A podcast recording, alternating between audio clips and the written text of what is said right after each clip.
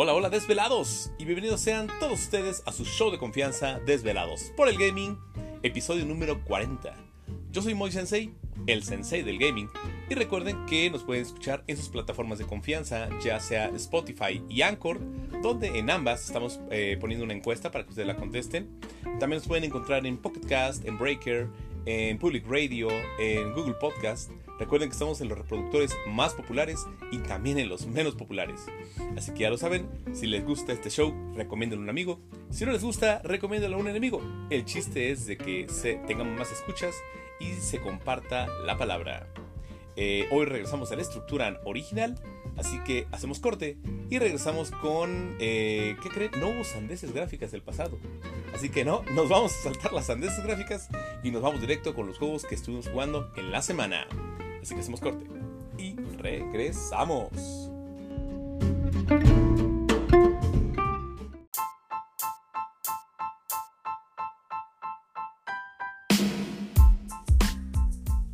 Y regresamos con los juegos que estuvimos jugando en la semana. La verdad, esta semana comparada con las semanas anteriores estuvo un poco lenta. Pero no se preocupen, bajamos en cantidad, pero seguimos con la buena calidad. Eh, ¿Qué estuvimos jugando? Estuvimos jugando un packing porque mi niña, la verdad, ese juego cómo la entretiene, e inclusive hasta le enseña a su hermanito cómo, cómo sacar las, eh, los elementos de las cajas, este, cómo acomodarlos en la habitación, o sea, irónicamente le está enseñando mucho orden, entonces digo, pues yo por mí adelante. Eh, también estamos jugando Terraria. Terraria solamente estuve por los logros. Le seguí todavía un poco más porque me frustró bastante el, el monito. Pero no, ya me di cuenta que tanto Terraria que eh, como Minecraft no es lo mío. La verdad, yo creo que no, no es algo que yo esté muy familiarizado y pues, dejémoslo así. Eh, estuve jugando el Forza, el Forza nuestro de cada día. Ahora ya tenía rato que no entraba, la verdad. Sí, este, me había perdido algunos eventos. Y ahorita ya nada más reclamé un par de, de autos gratis que por ahí tenía pendientes. Eh, estuve jugando Halo Infinite. De hecho, hace. ¿Qué les gusta? Unos 5 minutos acabo de dejar de jugar Halo Infinite. Ya es algo noche. Eh, estuve jugando ya tanto el multiplayer, que sigo muy metido con eso. Ahorita ya terminé el evento de temporada. Ya tengo eh, todos los elementos que te regalan eh, por la temporada. Y me, eh, me falta. ¿Qué me falta? Pues bueno, seguirle al, al, nivel tal cual. Soy como nivel 73 más o menos. Y a la clasificación. Que ahí es donde está lo bueno. Ahí está la carnita del multiplayer. Ahí todavía soy oro 1. La verdad sí. No tengo una meta. Como mis, amigos acá, mis compañeros que, de precisamente el grupo de Halo que ya tienen como metas establecidas de que no, yo quiero llegar a platino, quiero llegar a diamante, no, yo quiero ver a dónde llego. Entonces está divertido, me gusta eh, y ahorita me frustró un poco, ¿por qué? Porque uno de los logros es un logro hasta cierto punto aleatorio de jugar con ciertas armas en ciertos modos de juego y digo, mmm, no me sale, entonces eh, me frustró, dije, no, ¿saben qué? Vámonos a la campaña, a ver en qué me quedé. Y empecé a jugar la campaña. Y la verdad me di una divertida porque ahorita estoy ya eh, terminando de juntar todos los coleccionables que me hacen falta. Eran muchos, son muchos para los que no conocen Halo Infinite. Eh, la campaña es muy amplia. Entonces acabé la campaña, pero hay mucho que hacer. Así que todavía voy a seguirle un poco en eso. También, aunque, aunque no sea por el ocio, también por los trofeos. Bueno, por los logros, perdón. Y finalmente, estuve jugando un juego que si le sigo y soy constante, va a ser el juego de la siguiente semana, porque en serio que es un pedazo de juego. Hablo nada más y nada menos que el juego de Marvel eh, Guardians of the Galaxy. La verdad, yo tenía muchas expectativas de este juego, ¿por qué? Porque es de Square Enix y Square Enix nos había traído anteriormente el de Marvel Avengers. Juego que la verdad no es bueno, tampoco es malo. Yo considero que es un juego regular porque empieza muy bien la historia, eh, cómo te presentan los personajes, el, problema tal cual, la temática, el hecho de los Avengers desunidos, por así decirlo. Pero vas avanzando la historia y todo eso se va volviendo muy monótono. ¿Saben? Con los enemigos, todo. Digo, empecé muy padre y de repente fue avanzando y dije, mmm, no, la verdad no. E irónicamente los DLCs están, están más nutridos. Pero bueno, es tema de otro, de otro programa diferente. Y Marvel, el de Guardians of the Galaxy, no quiero adelantar demasiado, pero me estoy divirtiendo mucho. Los controles son muy sencillos, el gameplay es muy fluido, la historia es muy rica, es muy interesante. y tiene muchísimas pequeñas cosas que la nutren más. Entonces, no quiero ahondar mucho en detalle, pero en serio que si le sigo, yo creo que va a ser el juego de la siguiente semana. Y pues ya, prácticamente ahorita le estuvimos dando con eso. Y ahora pasamos al, eh, al ya un poco olvidado, al ya un poco olvidado, al flash, flash, flash informativo. Y después pasamos al tema de la semana, que es acerca de por qué realmente necesitamos juegos difíciles en nuestra vida o en poca. Se los dejo pensar. Hacemos corte y regresamos con el flash, flash, flash informativo. Regresamos.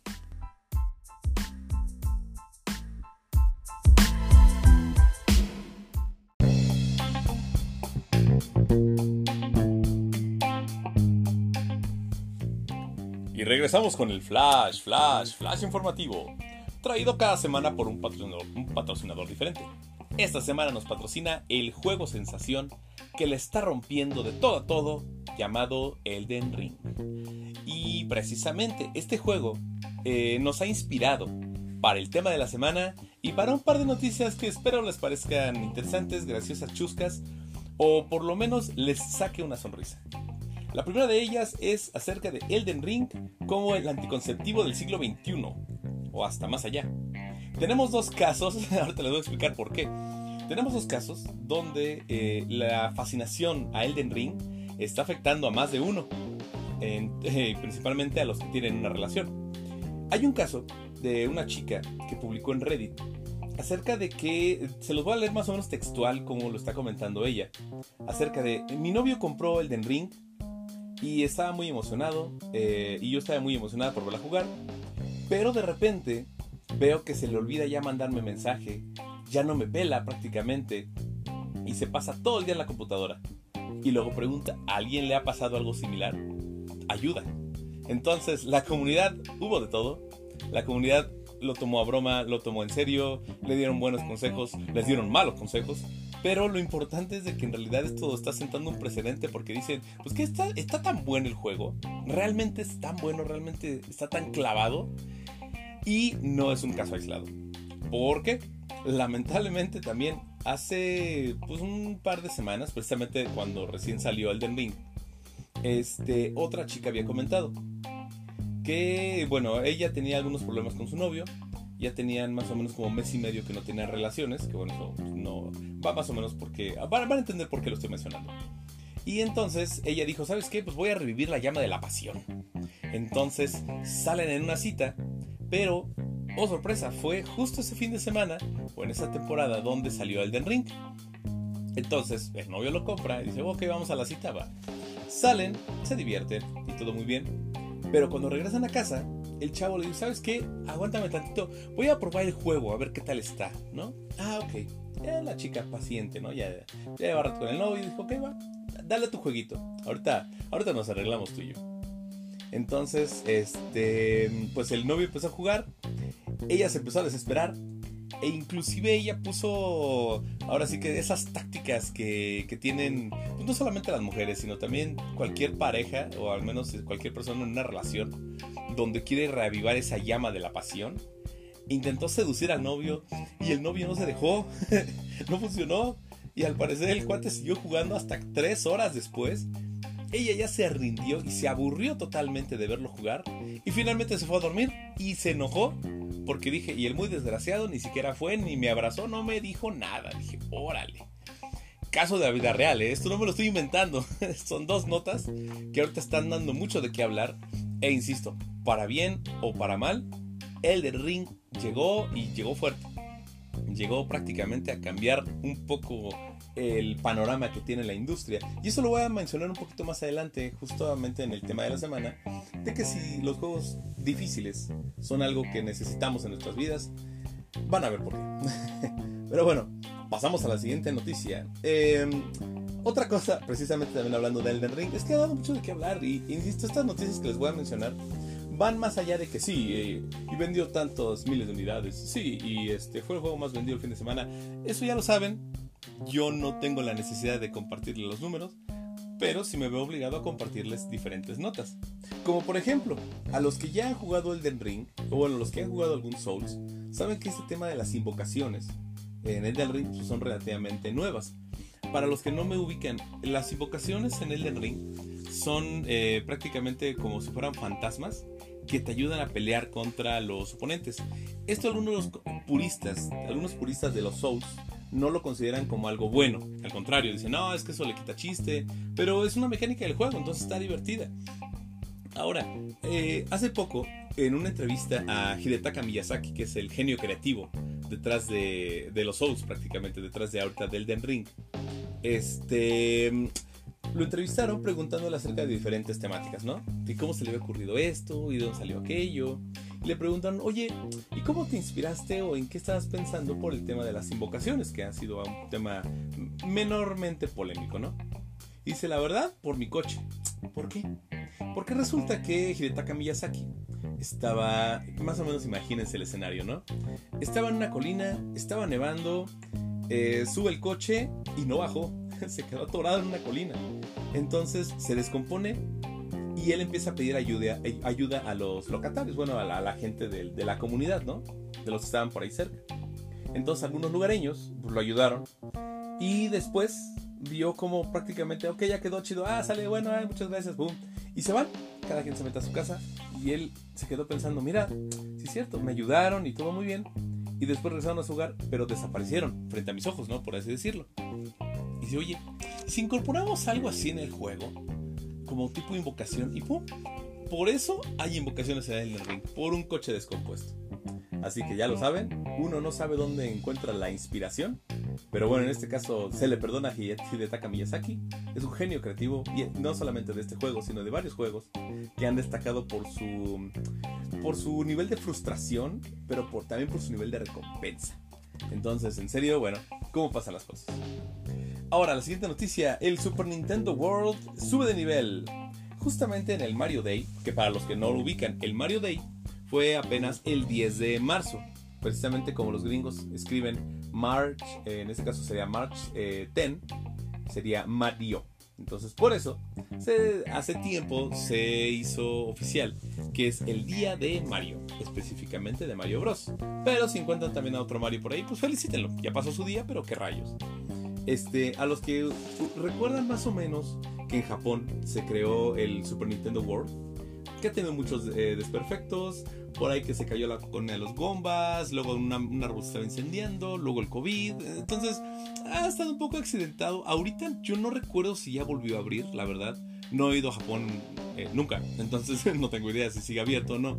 Pero ha tenido muchos problemas. Y ahorita ya confirmaron que, pues bueno, lo inevitable iba a pasar van a crear el Super Nintendo World ahora en Estados Unidos. Ya va a quedar un poco más cerca, precisamente por parte de Universal Studios.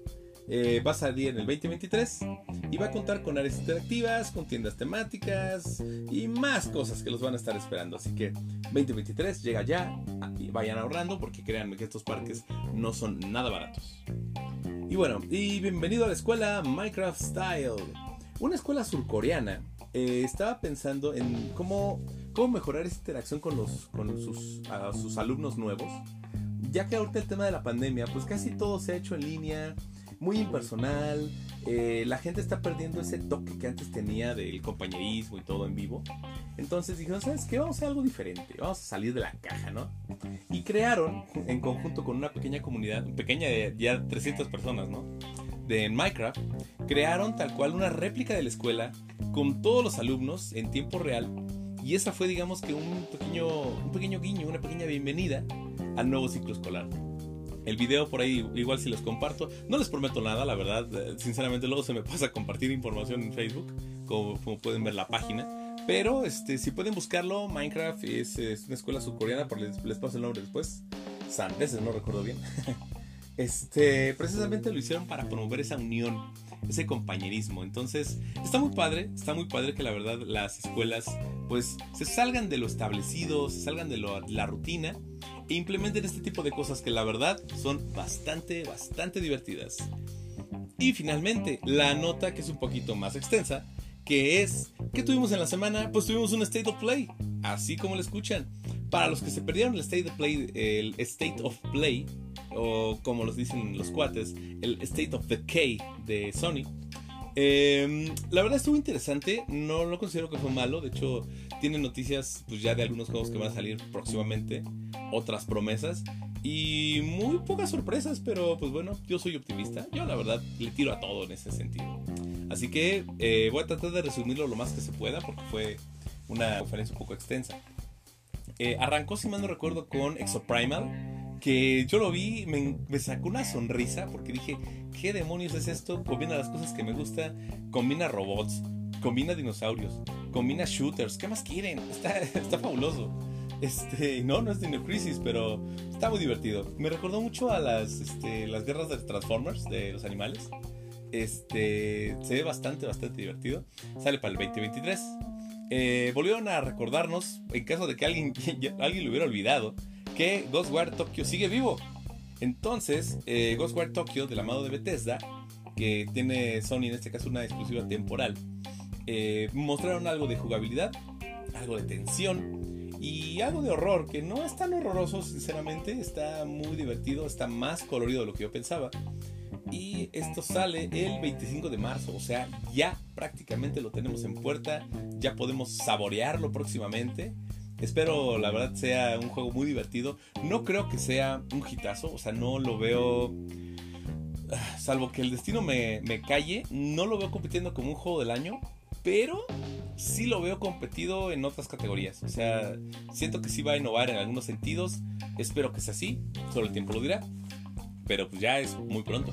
Ahora, el siguiente es Strangers of Paradise Final Fantasy Origins. Ese, ya se las había dicho la vez pasada. Para mí, o sea, a mí me gusta Final Fantasy. No me considero fanático de Final Fantasy, pero me gusta. La verdad, me, entretiene, me, me, gustan los RPGs. Eh, pero este Hack and Slash no sé, tiene. Es como si hubieras combinado Devil May Cry con Final Fantasy y unos toques de Ninja Gaiden. En teoría suena padre, pero no me termina de convencer. Me, me sigue pareciendo súper genérico. Pero bueno, espero estar equivocado. Vamos a ver qué pasa. Luego también sacaron otro juego que me llama también. Ese sí me llama mucho la atención, que es Forspoken. Eh, la noticia mala se retrasa. La noticia buena, mostraron gameplay. Entonces también ahí nos mantuvimos un poco, un poco entretenidos. Este juego sale el 11 de octubre. Entonces también para que pongan la fecha, 11 de octubre, no se lo pierdan, Forspoken. Luego sacaron otro juego que tengo dudas, la verdad, es acerca de Gundam Evolution. Es un shooter 6 eh, contra 6.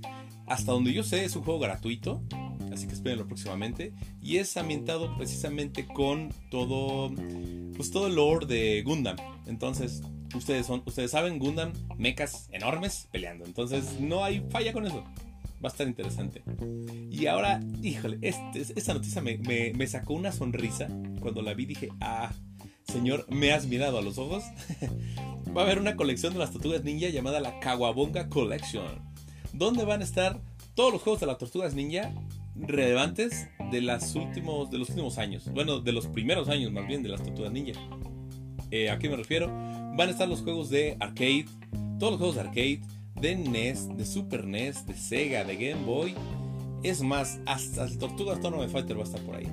Entonces ya lo saben, si son fans de las Tortugas Ninja como yo, y también esperan este juego de Shredder Revenge eh, próximamente solo en cines. Ah, no, no, próximamente solo en sus consolas de confianza. Eh, seguramente esto también les va a sacar una sonrisa. Ojalá y sea una colección buena. Las últimas colecciones que han sacado Konami no me han decepcionado eh, en cuestión de contenido. No las he jugado, sinceramente. Lo que es la colección de Castlevania y la colección de Contra. Han estado bastante interesantes, muy nutridas. Eh, y tienen muchos extras, mucha memorabilia. A la gente le gusta eso. Entonces, seguramente esta también no va a decepcionar. Y si eres fan de la Tortuga Ninja, tienes que conseguirlo, sí o sí. Luego también sacaron otro juego que tiene es una, una promesa muy interesante. Inclusive así, hands down, yo lo nomino para Juego del Año en Indie, que es Trek Yubi, que es un homenaje visual como si fuera tipo Akira Kurosawa. Un combate en el mundo de los vivos y combates en el mundo de los muertos. Entonces es como una historia de, venganza, de honor a la familia. O sea, e, e, está increíble. El arte está precioso, así en blanco y negro, como si estuvieras jugando una película vieja de samuráis. O sea, está. ¡Wow! wow. En serio. Ese juego yo. Ahora sí que yo, yo meto mis manos al fuego por decir que va a ser un juegazo. Este, espero, no equivocarme, porque si no ya lo voy a poner en, mi, en mis premios Festivus 2022. Este, pero, pero para mí va a ser un digno contrincante al juego del año en indie. Y, ¿por qué no? Puede ser que también sea nominado para el juego del año. Solo el tiempo lo dirá. Este, mm, ¿qué más? Ah, tuvimos una actualización de Returnal, no recuerdo el nombre, se los debo, pero creo que añade un cooperativo y un modo más difícil. Entonces, si ustedes, si ustedes no, no, este, no se frustraron con la dificultad de Returnal, pues ahí les va otro kilo de, otro kilo de dificultad. Eh, y ahora sacaron otra, pues, mm, sorpresa, por así decirlo. Un RPG táctico llamado The Doyfield Chronicle. Viene también de la mano de Square Enix. Se ve muy interesante pese a que es un RPG táctico, RPG táctico tipo War of the Lions, si es más o menos ubican, eh, tipo XCOM, más sencillo. Eh, se ve interesante, se ve divertido. Las animaciones se ven muy, muy, muy buenas.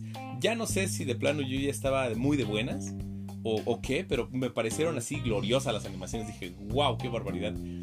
Pero solo las, solo las animaciones me gustaron. En sí el gameplay no me gustó yo no soy. Yo no soy el mercado meta, ¿saben? Si a ustedes les gustan los RPGs tácticos, dense. Es un juego que promete, se ve muy interesante. Pero si no les gustan los RPGs eh, japoneses, tácticos, eh, monachinas, eh, ambientado tipo Final Fantasyesco, mm, tal vez no sea para ustedes. Pero igual lo dejo sobre la mesa, se ve interesante. The Dofus Chronicle. Y finalmente cerró con una pues sí, sorpresa. Ese sí, la verdad me sorprendió.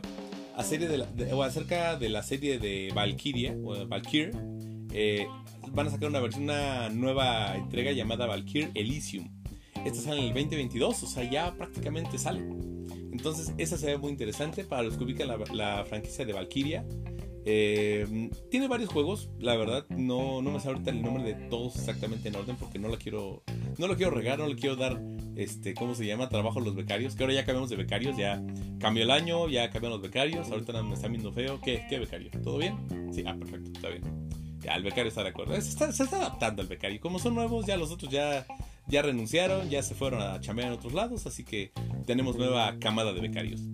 Y pues bueno, prácticamente eso fue todo lo que fue el State of Play. Eh, fue un State of Play muy interesante, este, muy enfocado en el mercado japonés. Eh, la verdad, me gustó.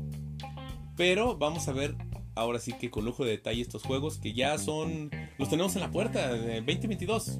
Salvo el. ¿Cuál tenemos para 2023? ¿Cuál les dije? Exoprimal, que se va para el 2023. Pero el resto creo que sí, 2022 todos. ¿Mm? Interesante. Ok. Y ahora vamos a hacer un corte y regresamos con una pequeña conversación. Ahora sí que de ustedes a mí, de mí a ustedes, acerca de que si realmente necesitamos juegos difíciles. Así tal cual es la pregunta, sencilla y a la cabeza. ¿Necesitamos juegos difíciles? Hacemos corte y acompáñenme a responder esa pregunta y otras más que van a surgir. Y pues ya, prácticamente. Vámonos con eso, corte y regresamos.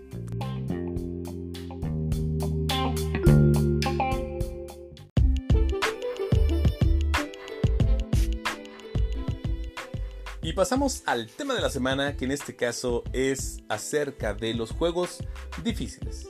¿De acuerdo? ¿Por qué? Precisamente el tema ahorita está muy candente en cuestión de Elden Ring. Eh, voy, voy a enfocarme primero en este juego y ya después les voy a dar, digamos que mi opinión al respecto, ¿no? Este juego detonó lo mejor y lo peor de la gente últimamente. ¿A qué me refiero? Hay gente que es fanática de los Souls, que jugaron Dark Souls, que jugaron Demon Souls, que se ya terminaron todo Bloodborne, que estaban esperando otro desafío más allá, más allá de un Sekiro, eh, más allá de todo esto. Decían, necesitamos la evolución de los Souls. Y la evolución de los Souls tiene nombre y apellido, es Elden Ring. Esta es una evolución muy natural porque mejora todo lo que ya se había hecho y aporta muchísimo al gaming en cuestión de mundo abierto, en cuestión de jugabilidad y todo esto. Ahora, esto lo voy a dejar un poco de lado en, cuestión de, de, la descripción del juego. Pero la carnita de esto es que es un juego difícil. Ajá. Es más amigable que el, resto de los Souls. ¿Por qué? Porque ahora no necesariamente tienes que matar al jefe en ese momento hay varios enemigos, como es un mundo abierto, si no puedes, te vas a otro lado. Y ya, exploras otra cosa, te encuentras una catacumba, te encuentras un, este, un, ¿cómo se llama? Un dungeon, o sea, hay mucha variedad. Y no necesariamente hay un camino escrito, como los otros Souls, que es un pasillo un poco más largo. Em, ahora, esto ha sido pues bueno, bien recibido por los fans de, Dark Souls, por todos los fans de los Souls. Y por un número también muy grande de gente que no tenía experiencia con los Souls, pero que se, dejó de llevar por ese, por ese mame que se hizo de, de, Elden Ring, de decir, es que es un juego de 10 y es el, de hecho sí, eso es, eh, ¿cómo se llama? es correcto, es el octavo, Sandeses, es el octavo mejor juego este, reseñado, o al menos con mejor calificación, de la historia de los videojuegos. Ojo aquí. O sea, es el octavo lugar. Y arriba de él solamente tenemos, por ahí está un Tony Hawk Pro Skater 2, medio perdido. Está un The Legend of Zelda. Eh, o sea, estamos hablando de la, de la realeza de los, de los videojuegos, ¿saben? Y para que un juego en pleno 2022 esté a ese nivel, dices, wow, algo se está haciendo bien. Pero también he escuchado muchos comentarios y por eso quise poner este tema sobre la mesa. De gente que compró el juego, que está súper emocionada. Oh, ¿sabes qué? Elden Ring, uy, sí, uy, y ya, ¿has jugado otros Souls? No, no, es mi primero, y, pero estoy muy emocionado porque han platicado, he visto el gameplay y se ve súper padre. Pues sí, pero es que los gameplays que este cuate veía, por ejemplo, no voy a dar nombres, de este cuate veía, era de gente, pues obviamente expertos en, en, en, Demon Souls o en Dark Souls, en lo que sea, ¿no? Entonces, lo ve jugar el Ring y dice, se ve fácil. O sea, velo, lo mata al, jefe sin, sin, recibir daño prácticamente. O sea, está muy padre. Y yo, pues sí, está padre, pero a ver, inténtalo. Se lo compra. Lo empieza a jugar. Y oh, sorpresa, dice, oye, ¿sabes qué? Como que este juego no es para mí. y yo, Ah, ok, no es, por decir te lo dije, pero te lo dije. Entonces, eh, este es un caso pues, un poco más cercano a mí. Pero ha habido muchos casos de gente en internet que ha, eh, se ha defraudado a sí mismo de decir, el juego está muy difícil, no lo puedo pasar, no tengo el tiempo para pasarlo, lo dejo. Y eso nuevamente abre la polémica. ¿Por qué? Este juego no tiene dificultad. El juego es así, empiézalo, termínalo y hazle como quieras. Este tipo de juegos pues son muy de nicho, pero ahora no me gusta decir que un juego no es para todos. Para mí, cualquier persona puede jugar cualquier juego. El chiste es qué tanto le quieres dedicar, qué tanto quieres salir de tu zona de confort y no solamente aplicado a los videojuegos, aplicado a la vida. El hecho de que tú quieras probar algo nuevo, algo diferente, ya habla bien de ti, porque significa que tú dentro de todo lo que está pasando en tu vida, quieres hacer algo diferente y eso está excelente. Ahora, si tienes poco tiempo, pues bueno, tú te ubicas a juegos que tú puedas pasar en el tiempo que tú tienes. Si tú quieres dedicarle al 100 a un, eh, ¿cómo se llama? A un Elden Ring, tú necesitas una buena dosis de resistencia a la frustración, cosa que pocas personas tienen. Ahora, hablemos de juegos difíciles. Esto no es nuevo. O sea, un juego difícil, por ejemplo, de la vieja escuela, ¿cuál sería? Digamos un Battletoads, ¿sabes? En ese entonces, cuando nosotros éramos niños, los juegos nos duraban mucho tiempo. E inclusive, por ejemplo, los que diseñaron el Rey León, ¿recuerdan el Rey León? ¿Recuerdan Aladdin?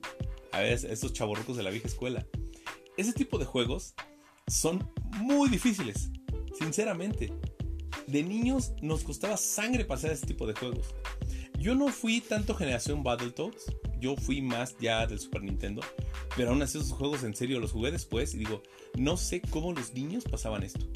Sinceramente está muy difícil para un niño, un niño de 10, de 8 años, dices, oye, está, bájale tantito, ¿no?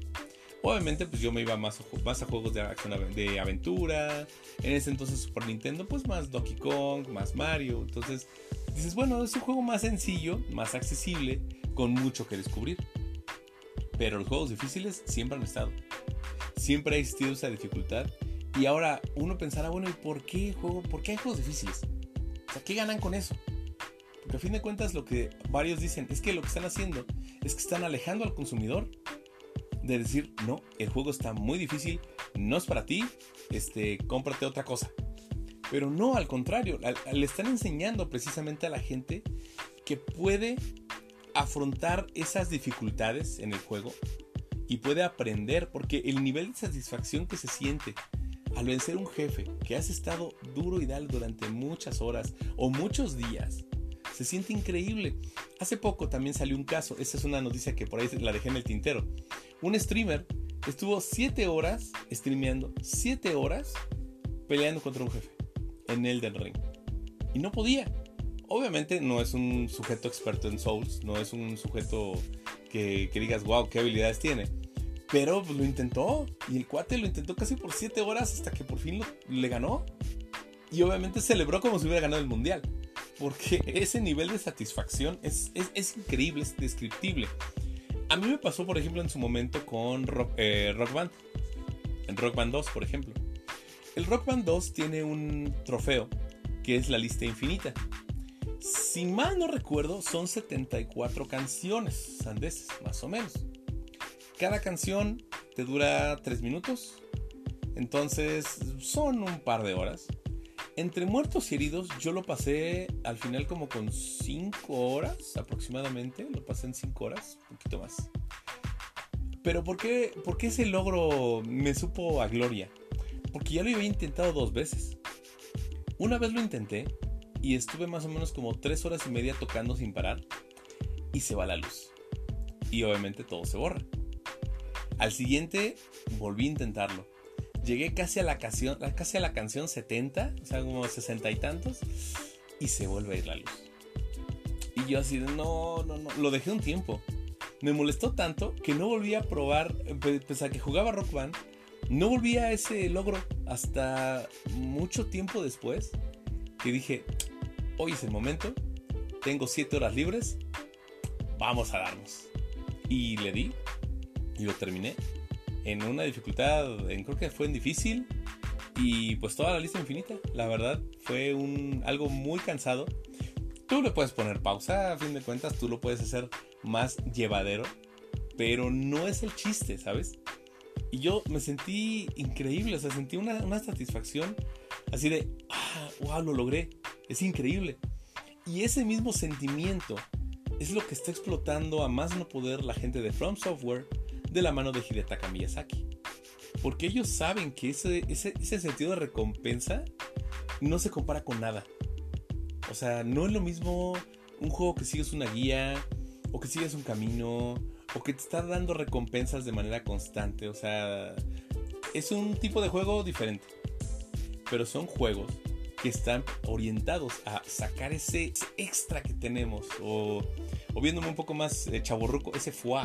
Estamos sacando el foie, señores y señoritas. Estamos sacando el foie. Y ojo, muchos consideran injusto. Ahora también vamos a hablar de, de la adaptabilidad. ¿Por qué? Mucha gente todos somos diferentes, ¿sabes? Damos por hecho que tenemos, que todos tienen dos manos, dos ojos, diez dedos, y que todos pueden pasar horas y horas jugando y mejorar esas habilidades, pero pues no es por sonar como Adal Ramones, pero pues no es cierto. La verdad, cada quien es diferente. Y cada quien tiene una manera diferente de ver el juego y de ver la vida. Caso específico, Forza. Forza Horizon 5 Inclusive ganó por eso, ganó, como, ganó el premio del año por mejor este, accesibilidad. Porque es un juego que es un juego de carreras. Donde cada segundo cuenta, donde debes tener un buen nivel de, pues, de reflejos. Pero si tú quieres disfrutar el juego y tú no eres tan bueno en cuestión del, manejo o no tienes tan buenos este, ¿cómo se llama? reflejos, hay, hay mucha adaptabilidad que inclusive tiene una opción donde tú puedes ralentizar el juego. O sea, hacerlo veloz, hacerlo con la dificultad que crea eh, tener una carrera a alta velocidad, pero a menor, o sea, tú lo ves más lento. Y eso a varias personas les ayuda. Hay, eh, eh, tiene también mucha opción para daltónicos, tiene mucha opción para, adaptar, para controles adaptivos. Entonces, ese tipo de juegos, pues, son una joya, ¿saben?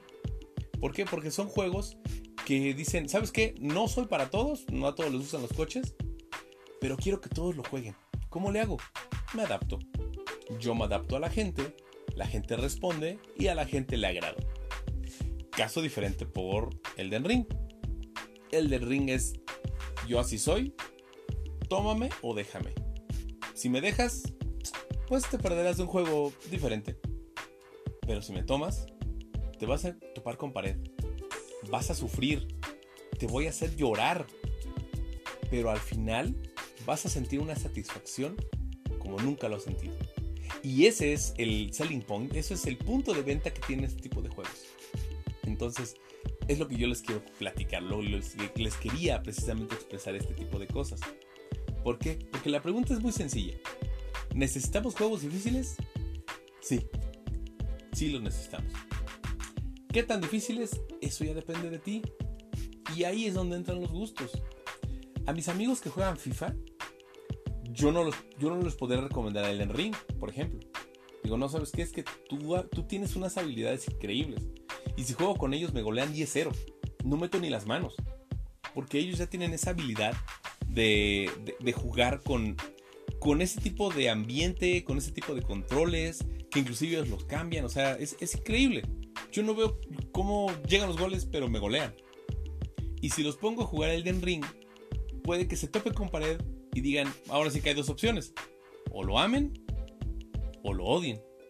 Pero por lo menos, si lo intentan, mi labor habrá sido, ahora sí que no habrá sido en vano, ¿saben? Entonces, yo sí les puedo recomendar, jueguen con estos tipos de juegos difíciles.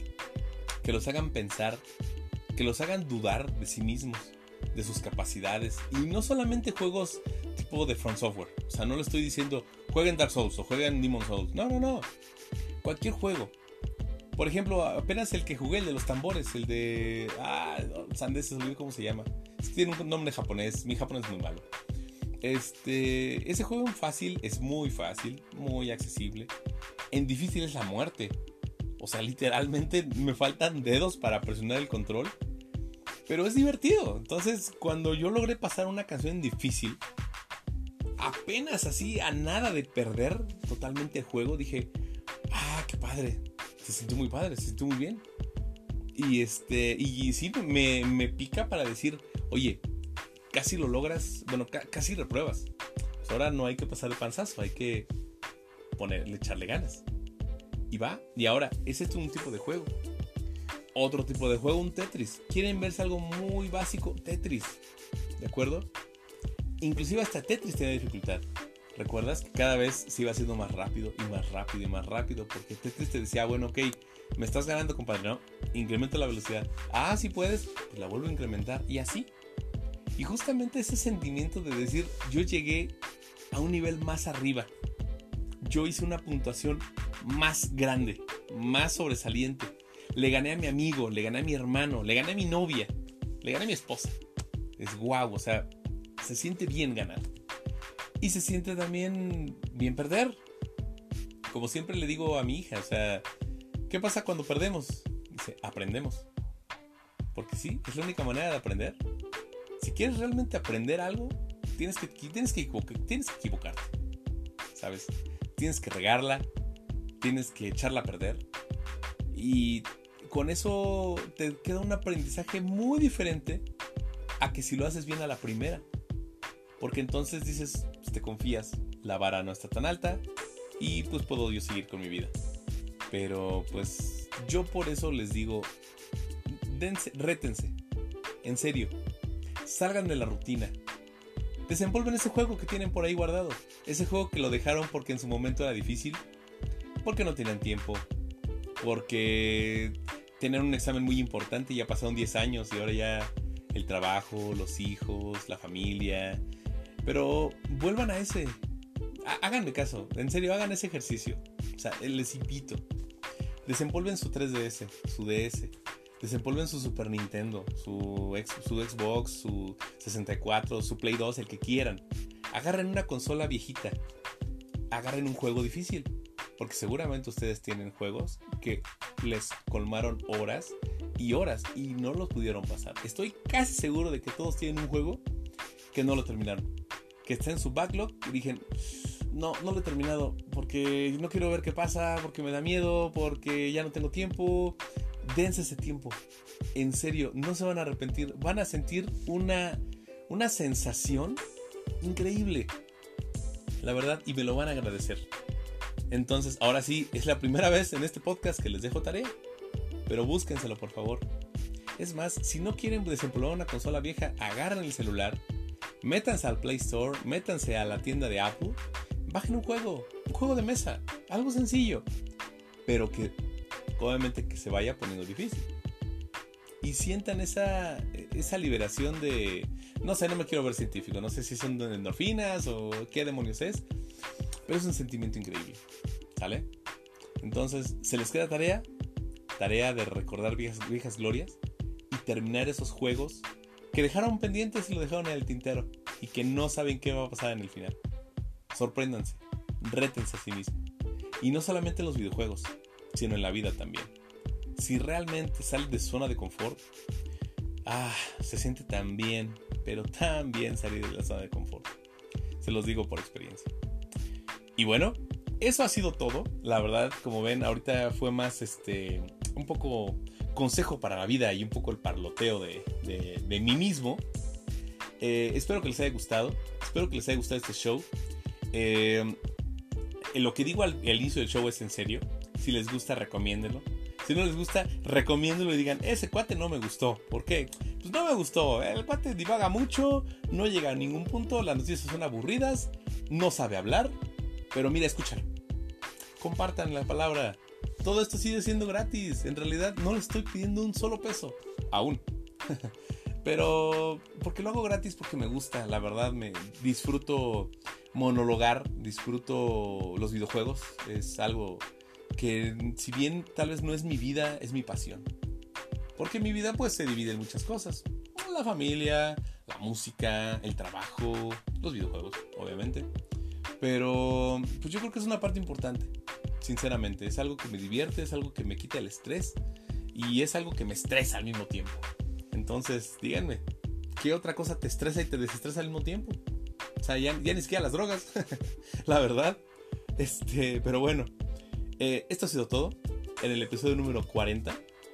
Agradecimientos especiales a Elden Ring, a Hidetaka Miyazaki y a todo el equipo de From Software por hacer un juego que va a dar mucho de qué hablar, que está dando mucho de qué hablar y que me muero por ponerle las garras a ese condenado juego.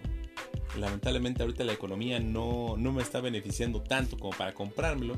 Pero espero de estos poder ahorrar lo suficiente y poder comprar una joya de la saga Souls. Y se los digo por experiencia porque yo fui de los pocos raritos que compraron Dark Souls cuando salió. Sinceramente, o sea, yo lo compré porque decía, ah, pues creo que se ve padre. Vi una revista, decía, está bonito. No sabía a qué me metía. La verdad, no lo sabía. me encantó. No lo pasé. De hecho, ahora sí que voy a seguir mi propio consejo. Voy a terminar el Dark Souls 1. Este es un buen ejercicio. Pero pues fue un juego diferente en su momento. Y eso fue. Era un juego difícil. Justamente en la parte de atrás de ese, de ese disco. En, la cajita esa del Play 3 que tengo. Justamente dice una frase. Vas a morir. y mucho. yo decía, ay, ¿en serio? No, sí tiene pero bueno, ya no tengo nada más que agregar. Salvo que yo soy muy sensei. Pórtense bien. Usen cubrebocas. Vacúnense. No crean eso de la, gente antivacunas. y, si, y si lo creen, allá ustedes. y desvélense con precaución. Nos vemos al siguiente programa en un episodio igual de raro, pero con contenido de Desvelados por el Gaming. bye bye.